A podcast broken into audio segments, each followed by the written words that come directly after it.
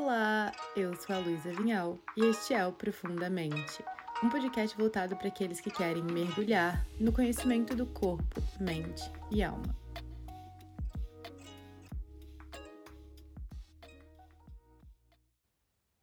Queira você goste ou não, concorde ou não, a busca, o interesse, o estudo e a aplicação dos psicodélicos na medicina, em especial no tratamento de condições neuropsiquiátricas, cresce no mundo todo. Eu acredito que é muito importante a gente abordar esse tema de uma maneira responsável, consciente e informada. Obviamente, o objetivo desse podcast não é de incentivar a automedicação ou utilização de nenhuma substância. O uso de psicodélicos ocorre na grande maioria dos países dentro de protocolos de pesquisas, sendo necessária a formação adequada compromissos éticos e legais dos profissionais envolvidos. A grande questão é que, na verdade, as pessoas já fazem uso de psicodélicos na rua, sem saber exatamente o que, tem ali dentro, e trazer educação do tipo, uau, talvez eu deveria perguntar para minha família se a gente tem um histórico de psicose, talvez eu deveria perguntar se eu tenho risco aumentado para ter algum efeito adverso, para ter algum tipo de efeito colateral, e então evitar com que as pessoas machuquem o seu cérebro e a sua mente. Se você é um profissional da saúde, terapeuta, simplesmente uma pessoa interessada sobre esse tema, tem um curso gratuito de uma plataforma chamada Psychedelic Support. Eu vou colocar o link aqui na descrição da bio, que traz conhecimento de uma forma segura e confiável sobre o uso de psicodélicos. A grande intenção desse episódio é trazer o assunto da abordagem integrativa dos distúrbios neuropsiquiátricos, da cannabis medicinal e do uso de psicodélicos de uma forma muito responsável e consciente. Espero que vocês gostem.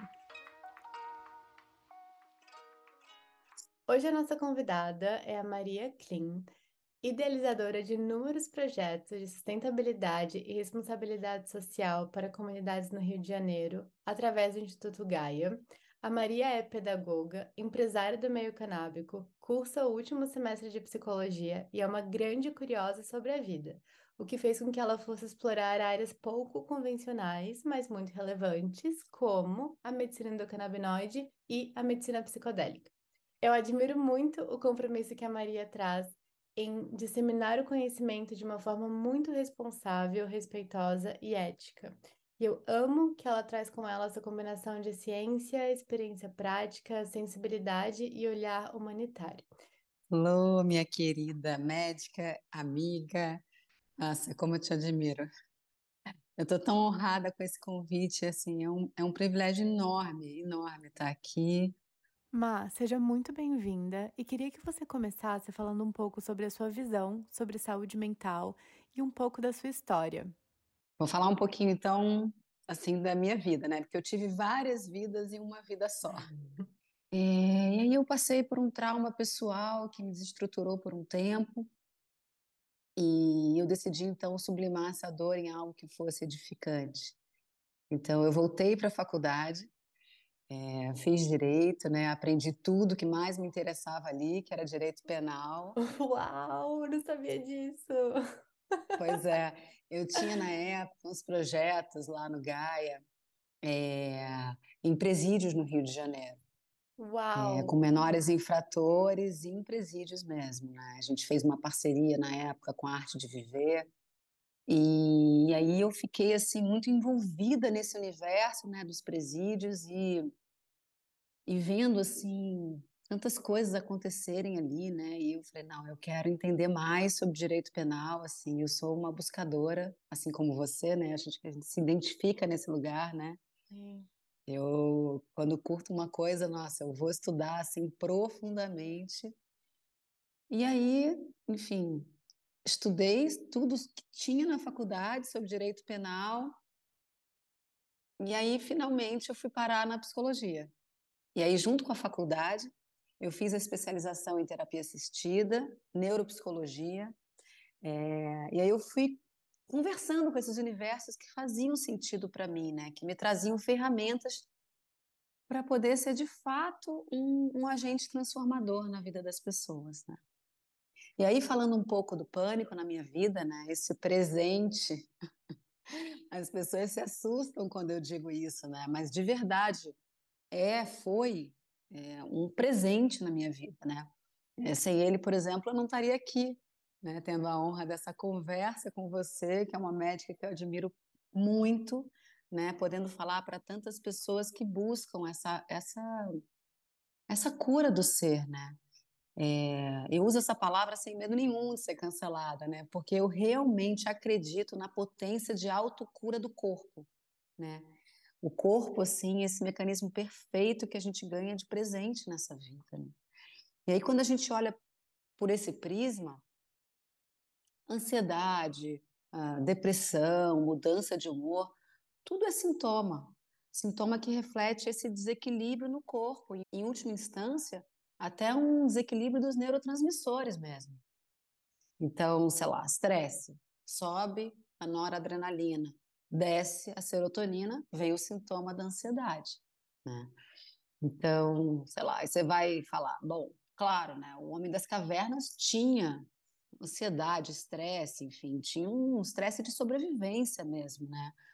É, mas hoje a gente sabe que a gente vai comer, mas a gente tem né, um, um leque enorme de variáveis. Então, é, isso gera uma angústia enorme, né? Porque você é, não, não é mais se você vai comer, mas é o que você vai comer, né? E aí você gasta uma energia psíquica enorme para escolher o restaurante, o cardápio, aí a gente vai nessa crescente humana de insatisfação as pessoas é, geralmente trazem esse tema, né? Poxa, mas a gente na, lá atrás, a gente tinha muito mais estresse. Sim, a gente tinha. A gente, inclusive, né, herdou esse sistema de fuga e luta, né, desse, é, dessa ativação do nosso sistema simpático desses homens da caverna. Né? Nós somos sobreviventes. Aqueles que não ficaram estressados não sobreviveram. Né? Nós somos herança dessa, dessa sobrevivência que veio por causa do estresse. Mas hoje, né, a gente tem outros mecanismos para lidar com isso. Então, assim, voltando um pouquinho ao pânico, né? O Pan, eu não sei se você sabe, hum. mas é o deus da fertilidade. Uau, não. É, e por muitas culturas ele ainda é conhecido é, como deus da atividade, da sexualidade, da fome, da criatividade. Então, assim, são muitos instintos ali em Pan, né? É... Ele também era visto como um ser místico da floresta. Então, se você der um Google, você vai ver a figura dele ali. Ele era super assustador, né? Ele é super assustador a figura. Ele é metade bode, metade homem. Ele tem uns olhos esbugalhados assim, né? Que representam um dom dele de ver além, assim, de ver longe. E ele fazia um, faz um barulho meio ensurdecedor na floresta, é, mas era um barulho que alertava do perigo, né? Então, nessa perspectiva assim, analítica mais integrativa, é, eu sempre falo isso para os pacientes, a gente pode fazer as pazes com esse Deus Pan interno, assim, né? O Jung, né, meu mestre, enfim, eu vou falar um pouco dele aqui nessa conversa, ele, ele já falava que essa guerra é, do indivíduo é quase sempre contra um ou mais instintos humanos, né, que ataca a supremacia desse ego. Então, se a guerra é contra o nosso instinto, perceber aonde essa guerra está ativa, né, contra o quê? É contra num aspecto da sexualidade, da criatividade, aí parar e respirar, entender e aí ter a coragem de atuar, assim, coragem no sentido de agir com o coração, né? Cor, agir, né? E aí tem um outro ponto que eu também gosto de trabalhar muito na clínica, né? É, é, é entender essa instância da ansiedade como protetora, né? Mas para isso, a gente não precisa viver a ansiedade literalmente. Esse medo de morrer numa crise de ansiedade é super real. Né? A gente sabe que, que uma crise de ansiedade não mata, mas o medo ali parece que a gente vai morrer mesmo, né? É, a, a, a, apesar da ameaça ser de uma ordem interna, o sentimento está ali, né? Tomando conta do corpo inteiro, né? Eu tive, você deve ver isso na clínica com os teus pacientes, assim, o mundo ele vai se tornando menor e menor, né? Porque esse medo de ter outro ataque, ele vai tipo nos espremendo mesmo, né? E aí é medo de ir no mercado, medo de ir no shopping. A gente vê os jovens agora, cara, a galera com medo de ir para a escola, né? Vai se tornando até uma agorafobia em outros casos, né? Em muitos casos vai se tornando uma agorafobia. E, e a gente vê essa ordem crescente, assim, pós-pandemia no consultório. Então, um dos exercícios que eu faço em terapia é, é, no momento do pânico, né? A gente parar e sentir aonde que ele está vibrando. Normalmente, o pânico vibra ali no plexo solar mesmo, né? Ali em cima do estômago, até porque ali é o chakra do medo. Né? Então, respirar ali, levar atenção para aquele ponto. É, tem um livro do Tinahan, não sei se você conhece o Tinahan. Uh -uh. É um mestre, nossa, ele é incrível. Ele é um mestre, foi, né? Morreu ano passado, um mestre uh zen budista, uh, poeta, ativista. Tem vários livros, mas tem um que é meu preferido, porque faz todo sentido na minha história, que se chama Medo. Né? E aí, nesse livro, ele ensina a gente a ter um diálogo para fazer com esse medo quando ele aparece. Hum. Eu, eu, não vou lembrar exatamente toda a fala do diálogo, mas era tipo algo assim, né? Vem aqui, meu querido, eu quero te conhecer, eu quero ser seu amigo, vamos conversar. Sabe? É chamando o medo para uma conversa, assim, porque ele defendia que a primeira coisa que a gente pode fazer para suavizar os nossos medos é conversar com ele, né? É acolher esse abandono, porque assim o pânico ele está muito ligado ao abandono. Quando a gente começa a trabalhar essas questões mais frágeis da psique, né, a crise de pânico, ela muitas vezes se apresenta ali mesmo, na terapia, em loco. E aí ela vai sendo diluída, porque você explica isso muito melhor do que eu, mas mais ou menos em 10 minutos a crise vai passar, porque o sistema parasimpático entra em ação e aí faz com que o corpo volte àquela homeostase de novo, né? Então normaliza todos os, o funcionamento dos órgãos mesmo. Porque isso é uma coisa que eu sempre falo assim, o corpo ele tem uma sabedoria milenar, né? Só que assim, é super natural, né? Eu estou dizendo aqui para você, mas é super natural que, que, o paciente, enfim, tenha muito medo dessa crise não passar, né? Eu, eu tinha muito medo quando eu tinha uma crise de ansiedade, eu achava que aquilo ia durar uma vida inteira, né? Então, a gente se medica, né?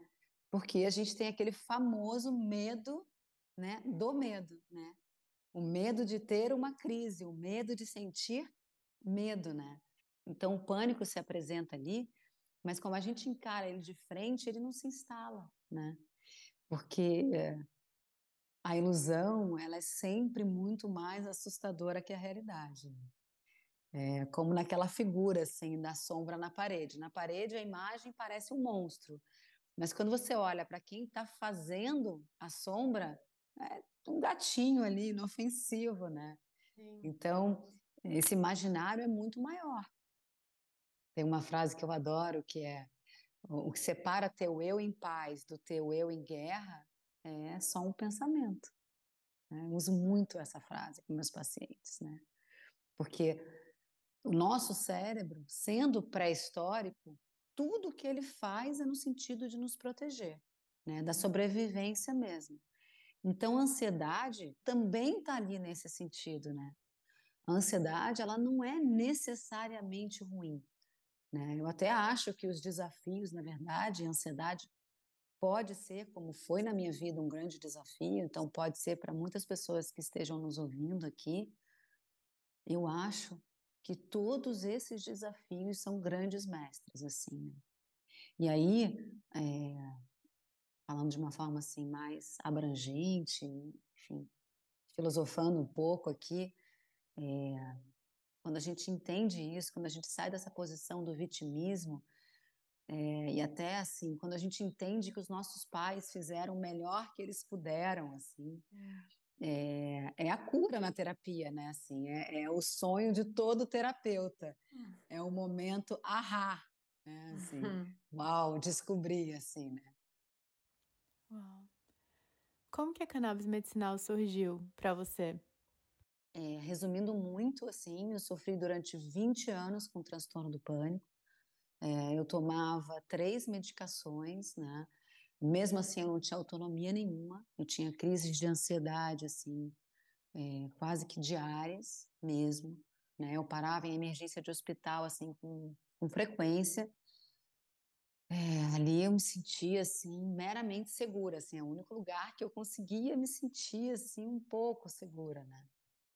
E aí um dia minha cunhada estava me contando sobre a mãe dela que tem uma doença é, neurodegenerativa é, e que estava usando cannabis, né, é, medicinal e que um dos sintomas que ela tinha que eram assim mais graves era a questão da ansiedade que com a cannabis tinha reduzido muito, né?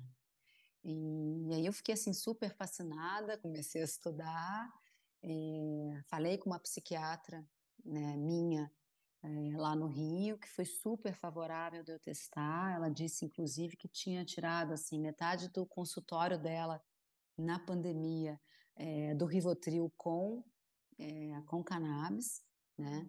E aí eu pensei, opa, isso pode não ser para todo mundo, mas vai que eu dou sorte, né? Uhum.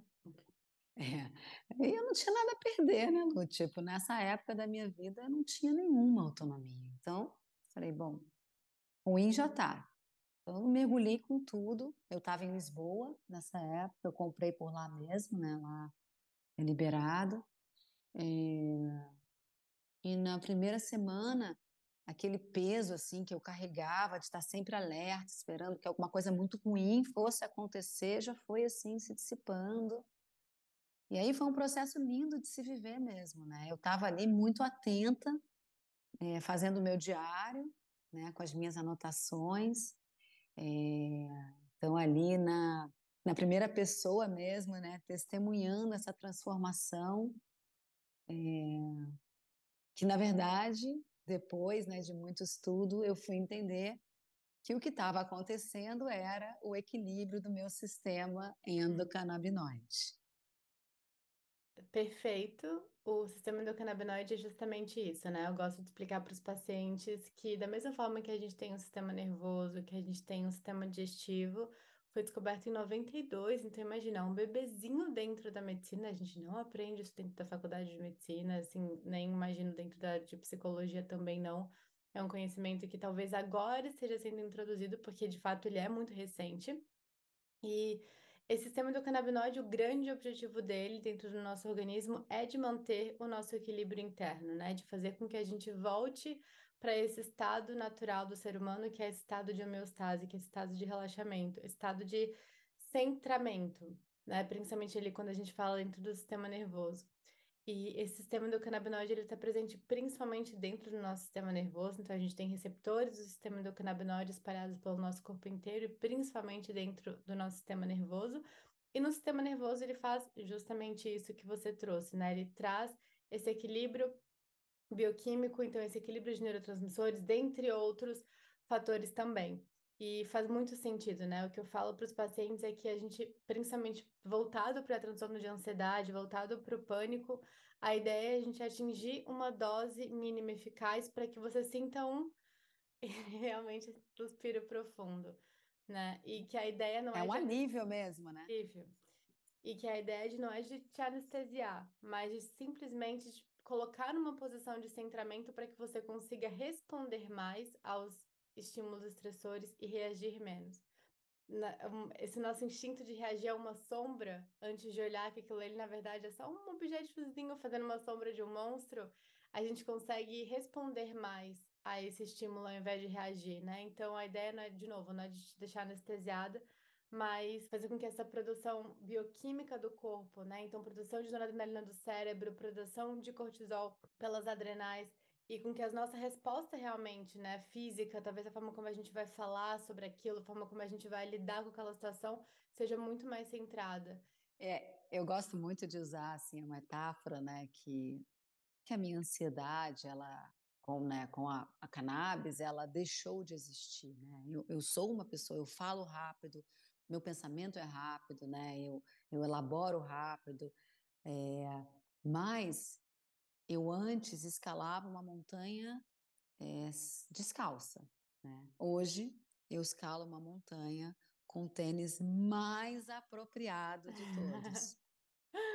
é, eu acho que isso é legal, assim, a gente trazer um, né, um, um pouco da realidade mesmo, né, para a expectativa desse paciente, porque até como você mesmo falou, né, assim, a cannabis ela não vem te anestesiar, ela não vem, ela não vem te desconectar de quem você é, muito pelo contrário, é o você usar quem você é como ferramenta. A ansiedade ela pode fazer né, o seu ser se mover em direção ao teu propósito. Sim. De novo, né, os ansiosos são os que sobreviveram, né? Então, né, os estressados lá da caverna são os que sobreviveram. Né? Então, acho que pegar essa herança no, no sentido mais positivo dela. Perfeito. Você comentando um pouco sobre disso da cannabis, simplesmente potencializar o seu ser né, Mai? Considerando essa complexidade do nosso ser, complexidade da nossa mente, quais são alguns hábitos relacionados com seu estilo de vida que você percebe que também te ajudam a manter a sua saúde mental, que também te ajudam nesse processo de escalar a montanha? É, escalar a montanha, fazendo um paralelo aí com a realidade, né? A realidade, é, para mim, é o que a gente monta para habitar, né?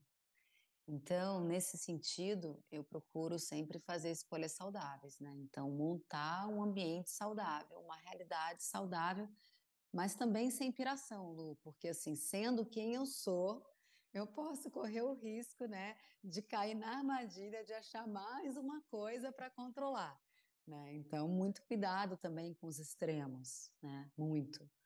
É, e tem uma coisa que eu acho é, importantíssima, né, que é vital até, é, que eu pratico, é dar as devidas proporções às coisas. Né? Então, tem um, um exercício que eu sugiro a meus pacientes, que é anotar num pedacinho de papel a sua maior preocupação hoje. Então, seja ela qual for, né? Pagar aquela conta, melhorar o casamento, emagrecer, engordar, fazer exercício, tratar a doença, diminuir colesterol, estresse, dormir melhor. Não importa.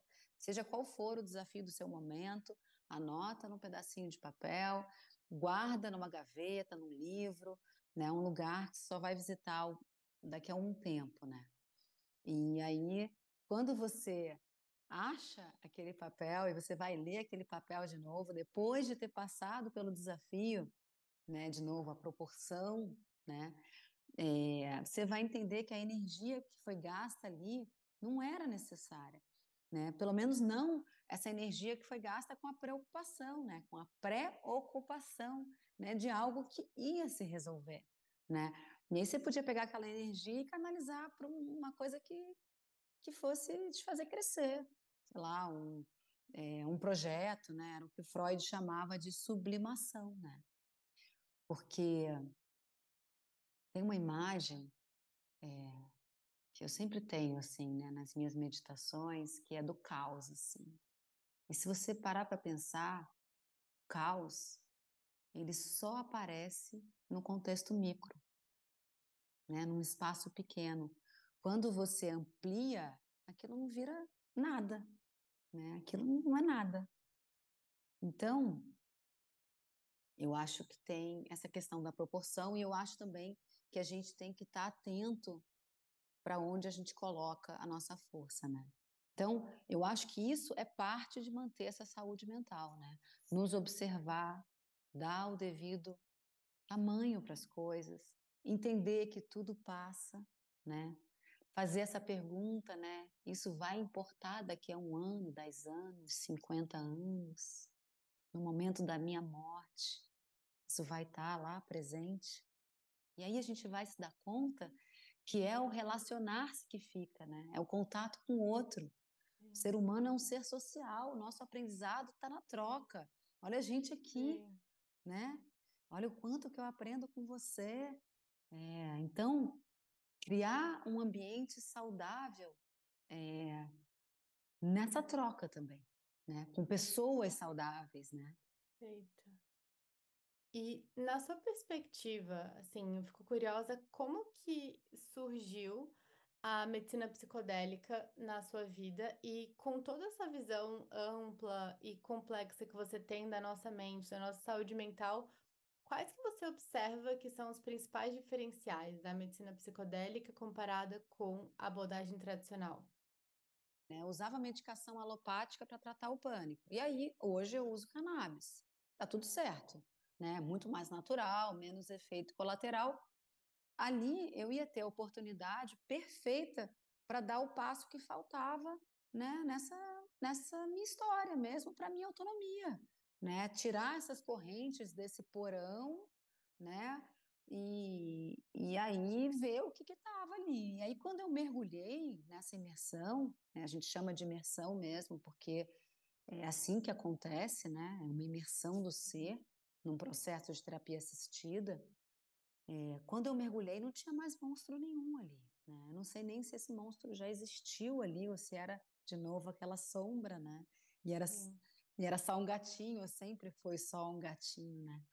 Então, o que importa, então, é que ali, naquele momento, aquela sombra, seja ela qual for, já estava totalmente integrada na minha luz, né? E aí foi um processo lindo, assim, né? Como você acendeu uma vela no quarto escuro, né? Você, você vê que a luz toma conta de tudo, né? Ela preenche a escuridão. Então, falando um pouco desses diferenciais, né? Eu hoje estou me segurando para não entrar na faculdade de medicina, né? Porque eu sonho em ser psiquiatra você sabe disso, eu já dividi isso com você, né? Numa era onde a doença não é mais uma sentença, né? Onde você pode usar uma medicina ancestral que integra o seu corpo com a sua mente, em vez de ficar se entupindo de alopatia, que quando não é bem administrada, né, vai te desconectando. E é esse termo que você mesmo usou, vai te anestesiando da vida, né? E assim, eu sou zero contra a alopatia, eu acho que ela é super necessária às vezes, mas a gente não pode depositar toda a nossa fé nela, né? Porque ela trata sintoma. E aí a gente acaba com aquela pauta da medicalização, né? Que hoje tudo se medica e a gente vai anestesiando a vida e a gente acaba correndo o risco de acordar só no dia da nossa morte, né? Uau. Porque hoje está rolando Walking Dead, né? Mas não é um Walking Dead só no filme, na série, não é um Walking Dead só ali na Cracolândia, é um Walking Dead na rua, né? Isso está acontecendo dentro das casas, dentro das escolas, Lu. Né? A gente está com as crianças anestesiadas, medicadas, entendeu? Então, você pega o DSM-5, tem mais de 300 psicopatologias. Qual é a chance de você, eu, nós, não estarmos nessa lista, né? Então, eu tenho um professor junguiano que ele diz que depressão não existe, tá? É, ele diz que os deprimidos são aqueles que têm a coragem de permitir que a ilusão colapse, né? Por quê? Porque estar vivo é isso, né? Olhar para a dor e assim, a mais latente de todas qual é? O medo de morrer, a dor da gente ser da gente ser mortal, né? Isso dói. É. Só que não olhar para isso é muito pior, porque vai se transformando, vai crescendo aquilo ali, né? E de repente aquele ser toma vida e aborda a gente com uma força enorme.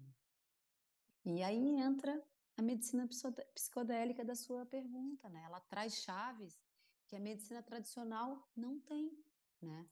E com isso ela abre portas que essa abordagem mais tradicional não abre, né? As chaves que ela tem abrem fechaduras que antes estavam fadadas a estarem fechadas, lacradas eternamente, né? Então eu vejo a medicina psicodélica como uma medicina de, de muita esperança, de muita esperança mesmo. Tem um estudioso que o nome dele é Nicholas Rose e ele fala sobre a crise da psiquiatria, que é dividida em três eixos.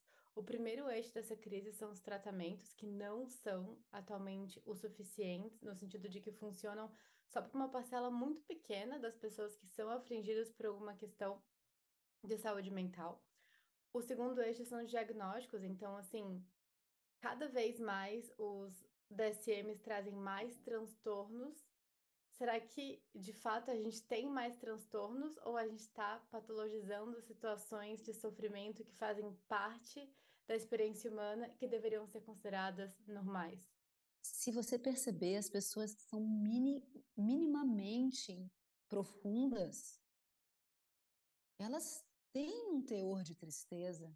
Estar acordado dói, né? Então, não é tudo que é doença, né? Não é toda dor que tem que ser anestesiada, né? Não é todo luto que tem que ser medicado, Sim. né? É olhar para esse paciente, uma coisa que você faz lindamente, é olhar para esse paciente como um ser único. Olhar para a história desse paciente. A gente não consegue é, manipular a pré-história, né? Eu não consigo, ah, eu vim de uma mãe assim, eu vim de um pai assim, é, tá feito, é isso, tá dado. Agora vamos trabalhar com a realidade que temos. Sim, com certeza. E aí, você já falou o terceiro eixo, né? Que ele fala que está entrando em colapso, que é justamente o dessa explicação que, dentro do modo psiquiátrico tradicional, a gente resume o ser humano a um desbalanço, um desequilíbrio de um neurotransmissor. Ah, você está deprimido, então você com certeza está com uma deficiência de serotonina no seu cérebro, vamos então entrar com uma medicação aqui. Não funcionou. Ah, deve estar tá faltando dopamina também.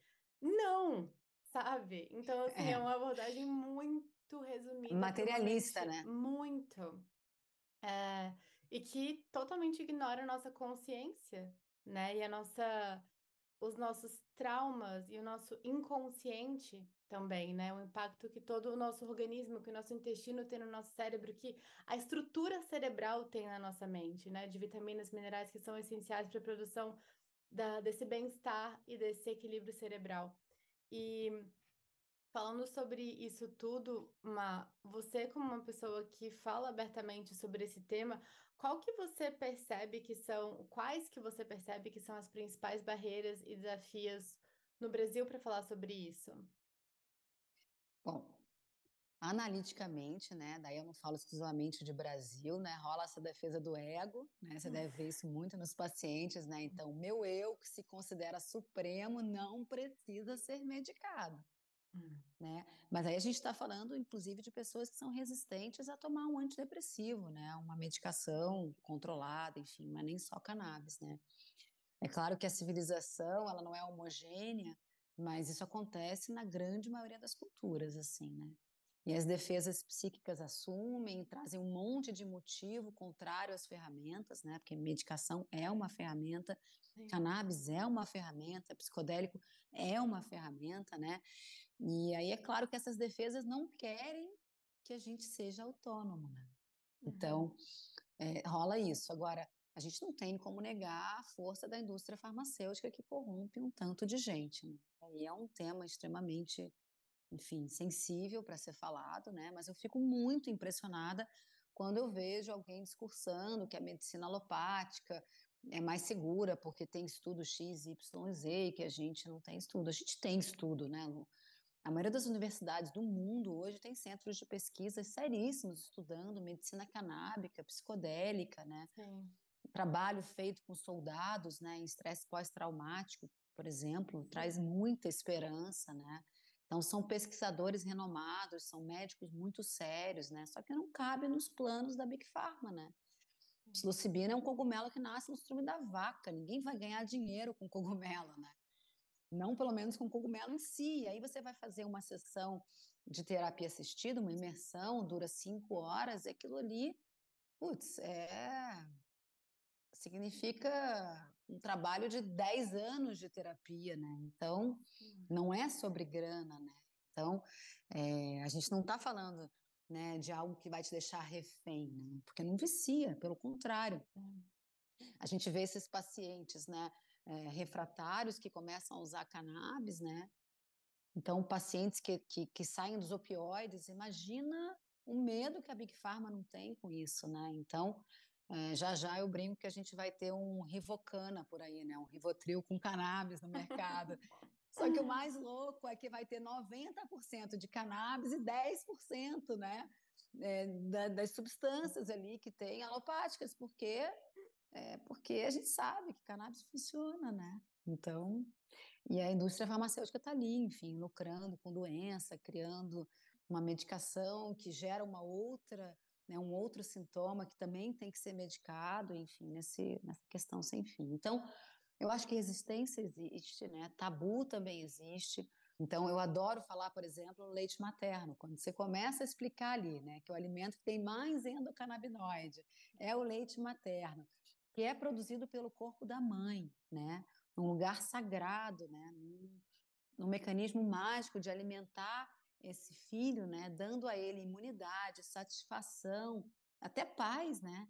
Porque se você vê aquele bebezinho que acabou de mamar, ele está ali, né, curtindo uma onda de endocannabinoide, né? Então, qualquer pessoa, né, mesmo a mais conservadora, é capaz de entender isso, né? Então, esse argumento é muito legal quando você começa a explicar, porque os tabus acabam caindo por terra mesmo, né? E aí eu acho que o maior desafio, né, do meu ponto de vista, é a Big Pharma, que alimenta essas pautas políticas, que alimenta é, a manipulação da mídia, financia pesquisas, etc.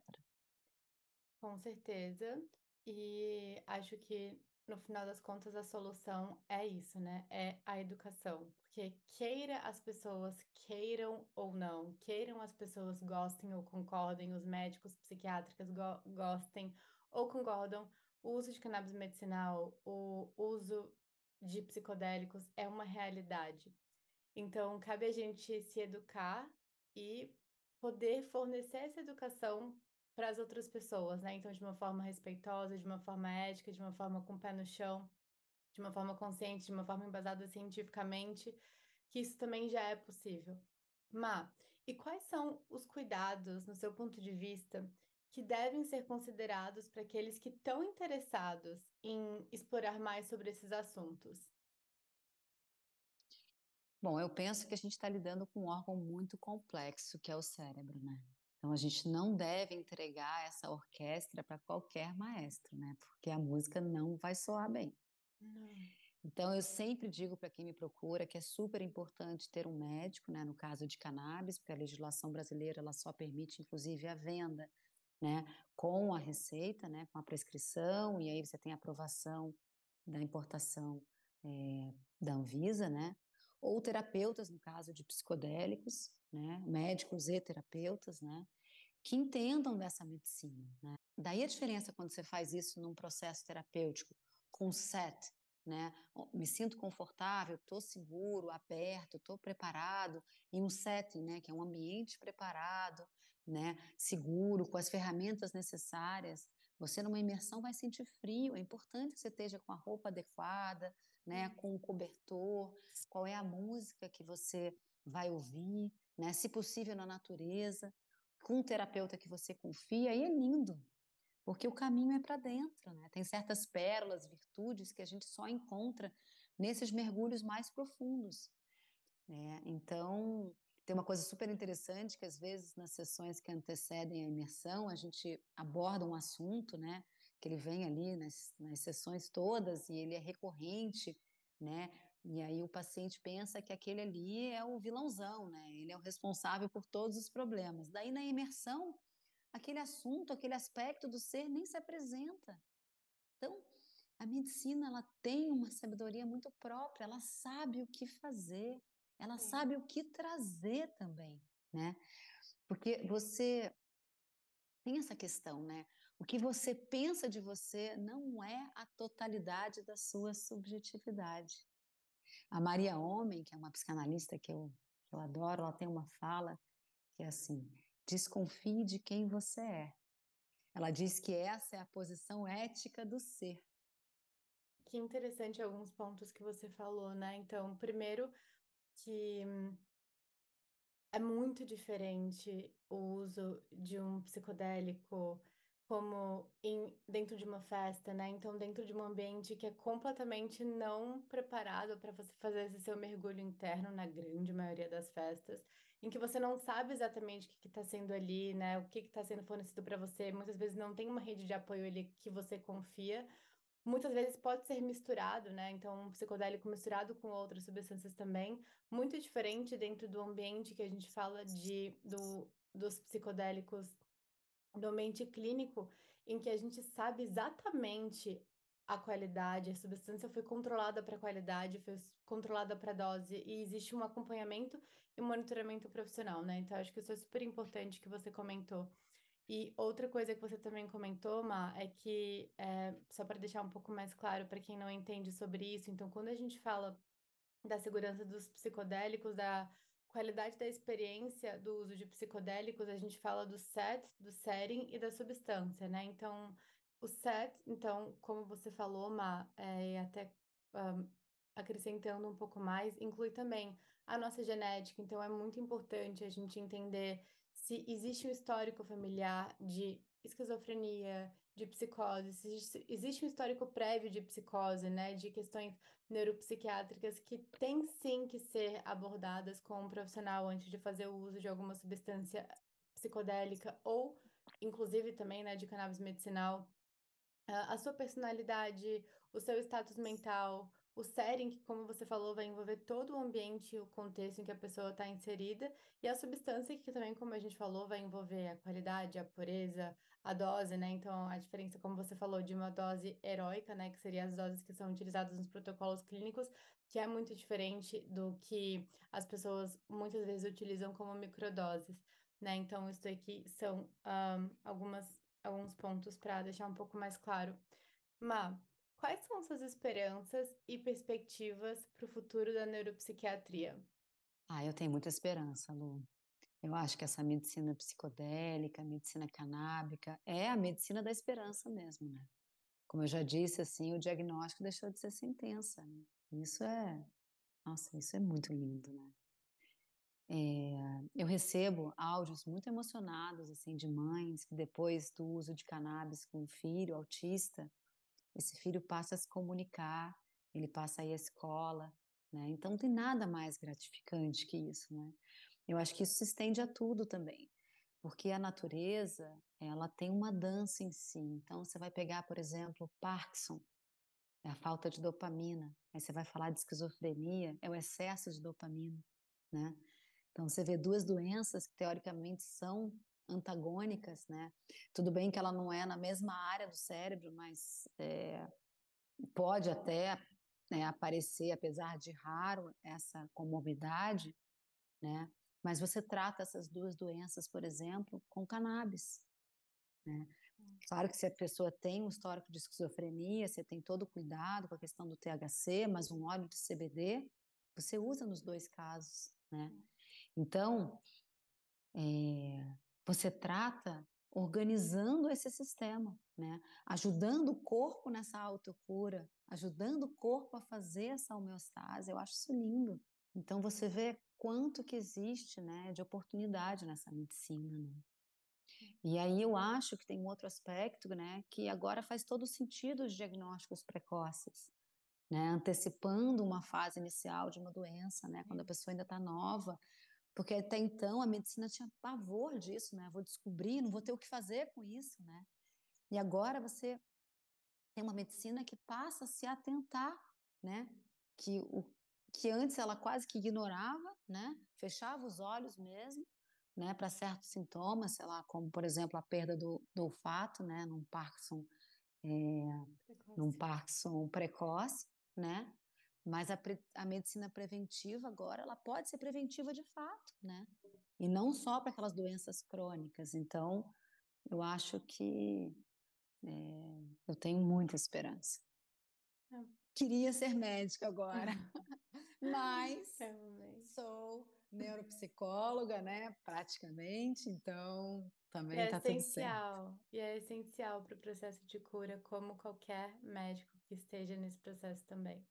Somos todos parte de um quebra-cabeça para ajudar cada pessoa. Não tem como. Eu não faço meu trabalho sozinha, você não faz trabalho sozinha, cada um vai somando um pouco e a gente ajuda quem a gente tiver que ajudar. Penso dessa forma. É. também, Lu, também. Mas eu amei conversar com você sobre esses temas. Eu acho que as pessoas também que te escutarem vão ficar muito curiosas e com muita vontade de estudar uh, um pouquinho mais sobre esse tema, sobre esses temas, e algumas perguntas sobre você, algumas perguntas que eu gosto de terminar o meu podcast falando. O que te faz levantar da cama todos os dias? Ai, crescer, Lu. Crescer ah. como alma, crescer como ser humano. Outro dia me perguntaram numa entrevista qual era a razão da minha existência, né? Então, num contexto macro, né, o motivo da vida de todo ser humano, na minha visão, é viver, né? Caminhando que se faz o caminho. Né? É, eu sempre digo isso, né? Mas num contexto é, micro, é mais desafiadora essa resposta, né? É, eu fiquei pensando muito assim, aí eu cheguei a uma resposta que fez sentido, né? Que a razão da minha existência, aquela pela qual me faz levantar todos os dias, né? É crescer, é evoluir enquanto ser para o melhor servir, né? O deixar o servir. Nossa, eu amei isso de deixar o servir. Eu achei isso incrível. Foi assim. Mas você tem alguma rotina pela manhã? Então, a minha rotina do acordar, assim, da manhã, ela já começa quando eu vou dormir, né? Eu faço uma oração de proteção no meu sono, eu incluo minhas filhas. É, eu peço que o meu anjo guardião, que meu eu divino, né, me proteja durante a noite. Então, daí minha rotina de acordar, né, ela se inicia com essa noite bem dormida, aí eu consigo estar presente nesse acordar, né? Eu faço uma oração pela manhã, eu abençoo o meu dia, né? Eu faço uma pequena meditação, tudo muito simples mesmo, né? Porque eu, o que eu quero ali é intencionar a vibração daquele Sim. dia. Né? É, então, eu acho que é, é por aí. Eu acho que estar tá presente, assim, a gente pode a gente pode meditar nas nossas pequenas tarefas diárias. Né? Você pode lavar uma louça em estado contemplativo, meditativo. Sim, perfeito algo no seu autocuidado que não é negociável? Ah, eu acho que tempo para mim, Lu. Eu sei que muita gente acha que eu sou egoísta, mas para mim não é, né? Aquela metáfora do oxigênio primeiro, é, na gente no avião, né? Você sabe que eu sofri com aerofobia durante muito tempo, então eu adoro essa metáfora, né? Assim, eu fiz vários cursos nesse assunto e eu acho que ela faz todo sentido, né? Todo sentido. Então, é, eu também dou minha corrida, né? Eu faço musculação, porque eu quero envelhecer com mobilidade e força, né? Eu medito, eu estudo, eu leio bons livros. Eu acho que isso é muito importante, a gente escolher bem quem ou o que a gente vai deixar entrar na nossa casa. Seja essa casa nosso corpo, seja essa casa nossa casa física, né? Então, as músicas, as leituras, as pessoas mesmo, né? Escolha bem, né? Escolha bem seus amigos. Qual é a troca que você está tendo no teu dia, né? Eu gosto muito de sair com meus amigos, é, namorar, né? Eu preciso melhorar nessa instância. Mas eu me namoro, né? O que também é super importante, né? E priorizar o tempo que eu tenho também para estar tá com as minhas filhas, né? Você sabe, Lu, que eu tenho duas meninas, então eu tenho a Ava, que é africana, né? E a Valentina, que nasceu prematura, de sete meses, né? é, muito pequenininha, com algo de torno de um quilo ou até menos. E aí, por motivos diferentes, eu não pude abraçar as minhas duas filhas no momento do nascimento delas, né? Então, eu tenho uma necessidade, assim, fisiológica, né? De estar com ela, de abraçar, aquela coisa física mesmo, né? Como se eu estivesse correndo atrás daquele momento que a gente não teve. Uau, que lindo! Eu amei, Ma. Muito, muito obrigada pelas suas palavras, pela sua, por compartilhar dos seus estudos, da sua sabedoria. Eu amei te escutar, eu amei aprender com você mais ainda. Eu vou colocar na descrição do episódio as suas informações. E muito, muito, muito, muito obrigada.